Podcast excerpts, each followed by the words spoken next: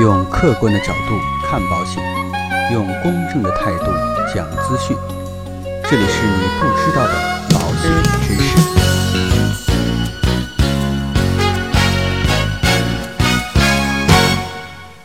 好，各位亲爱的朋友们，大家好。今天呢，跟大家来聊一聊啊，有关于保险避债这块的问题。经常呢，就会听到很多的营销伙伴啊讲到，保险是可以避债的。到底这样的一个说法科不科学、准不准确？今天呢，我们就跟大家呢一起来啊探讨一下这个问题。首先呢，还是要先给大家一个正确的理念：保险不能避债，但是呢，保险金是可以的。好，我们来看一下《保险法》第二十三条是这样说的：任何单位和个人不得非法干预保险人履行赔偿或者给付保险金的义务，也不得限制被保险人。或者受益人取得保险金的权利。通过保险法第二十三条啊，我们可以看出来，这条呢重点保护的是被保险人和受益人取得保险金的权利。但是呢，要跟大家强调一点的是啊，保单的现金价值是投保人的财产，法院可以通过要求投保人和保险公司解除保险合同，将现金价值来冲抵投保人的债务。另外呢。保单指定的受益人如果已经请求了保险金，那到手的保险金呢是可以用于偿还受益人的债务。如果受益人未请求保险金，则保险金暂不予以处理。如果受益人放弃请求保险金的权利，则保险金呢作为被保险人的遗产进行处理。这里边啊知识量相对来讲比较大，我们给大家整理了一些案例啊，方便大家来进行理解。首先呢。投保人现金价值可以抵偿投保人的债务。现金价值呢，就是人寿保单的退保金。在保险期限较长的人寿保险当中，保单呢就会积累一定的责任准备金。被保险人要求退保的时候，保险公司呢会从责任准备金当中扣除一定的退保手续费，余额呢是作为退保金，或者呢也叫做解约金，退还给被保险人或者投保人。这类保单呢，在退保的时候能够领取的退保金的数额，就是这个保单的现金价值。保单现金价值的归属呢，具有确定性，投保人对于该项资产享有抵押、转让等处分的权利。所以呢，保单的现金价值啊，我们把它视作投保人的个人资产。我国保险合同当中登记的投保人一般都是实名制，所以呢，保单的现金价值的归属人。不仅是确定的，而且呢，身份非常的明确，这样呢，就为对保单现金价值进行查询、查封、冻结提供了比较可靠的有利条件，让这种可执行性呢成为现实。现金价值的财产属性和它的归属明确性，使得它可以作为财产的强制执行的标的。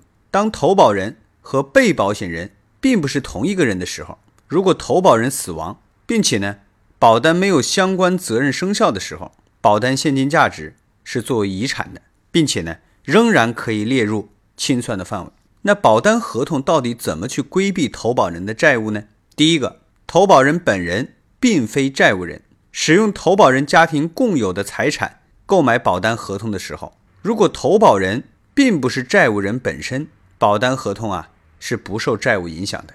第二个，投保人死亡之后，保单合同。会发生责任变更，比如说啊，投保人投保了豁免险，身故之后呢，保险合同已经完成了缴费，这个时候保单合同和投保人权利义务解除，不再影响被保险人或者受益人请求保险金的权利。第三，保险合同有没有现金价值？对没有现金价值的保险，法院不会要求解除，或者呢，将受益人的保险金请求权进行清算。如果投保人和被保险人是同一个人。按被保险人债务生存情况进行分析。我们再来看看啊，投保人债务不影响被保险人的保险金。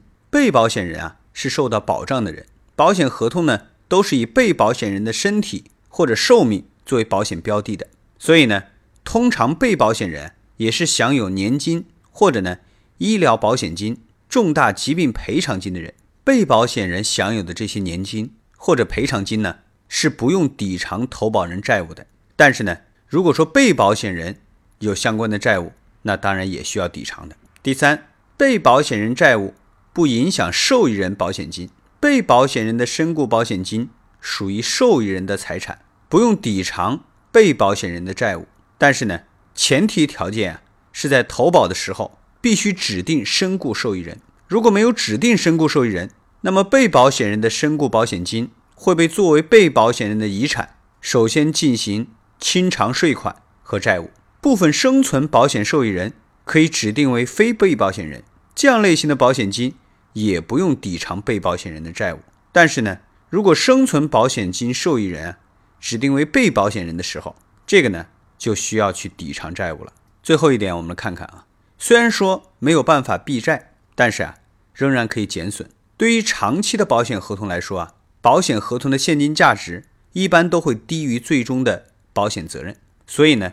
如果说遇到债务纠纷进行清偿的时候啊，可能会造成双输的局面。所以呢，在遇到投保人债务纠纷的时候，投保人可以与债权人、受益人协商，将债务进行转让，这样呢就可以获得双方都可以接受的利益。比如说啊，投保人甲在二零一六年的时候买了某保险公司的年金险，保障期间呢是十年，受益人为甲的子女乙，在二零一八年的时候。甲与丁产生了债务纠纷，当时呢，甲的保险合同的现金价值啊是两万块钱，但是呢，保险合同如果说履行到二零二六年的时候，甲就可以获得生存的理赔金五万块钱。如果甲在二零二六年前身故，乙呢就可以获得身故保险理赔啊是五万块钱。所以呢，这个时候啊，你会发现保险合同的预期价值明显是高于保单的现金价值的。这个时候呢，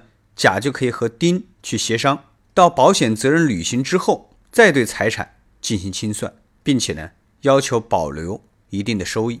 所以啊，保险的功能是对生活进行保障，而并不是去规避家庭的债务。将保险避债功能啊视为投保的需求是不可取的。在选择保险的时候啊，我们更应该注重自己的风险，以风险水平去选择保险的保障。这样才能真正实现保险的价值，选到适合的保险。好了，那今天的节目啊，到这里就告一段落。有很多的朋友在问，说我们的节目有没有文字版啊？在这里呢，也跟大家要进行一个宣传啊。大家可以到今日头条上搜索“高讲解密”这四个字，就可以找到我们在今日头条上的相关文章。当然啊，我们的音频的相关资料文字版。你是可以在今日头条上高讲解密来找到的啊，所以呢，也请大家可以关注我们今日头条里面的高讲解密栏目，让我们下期再见。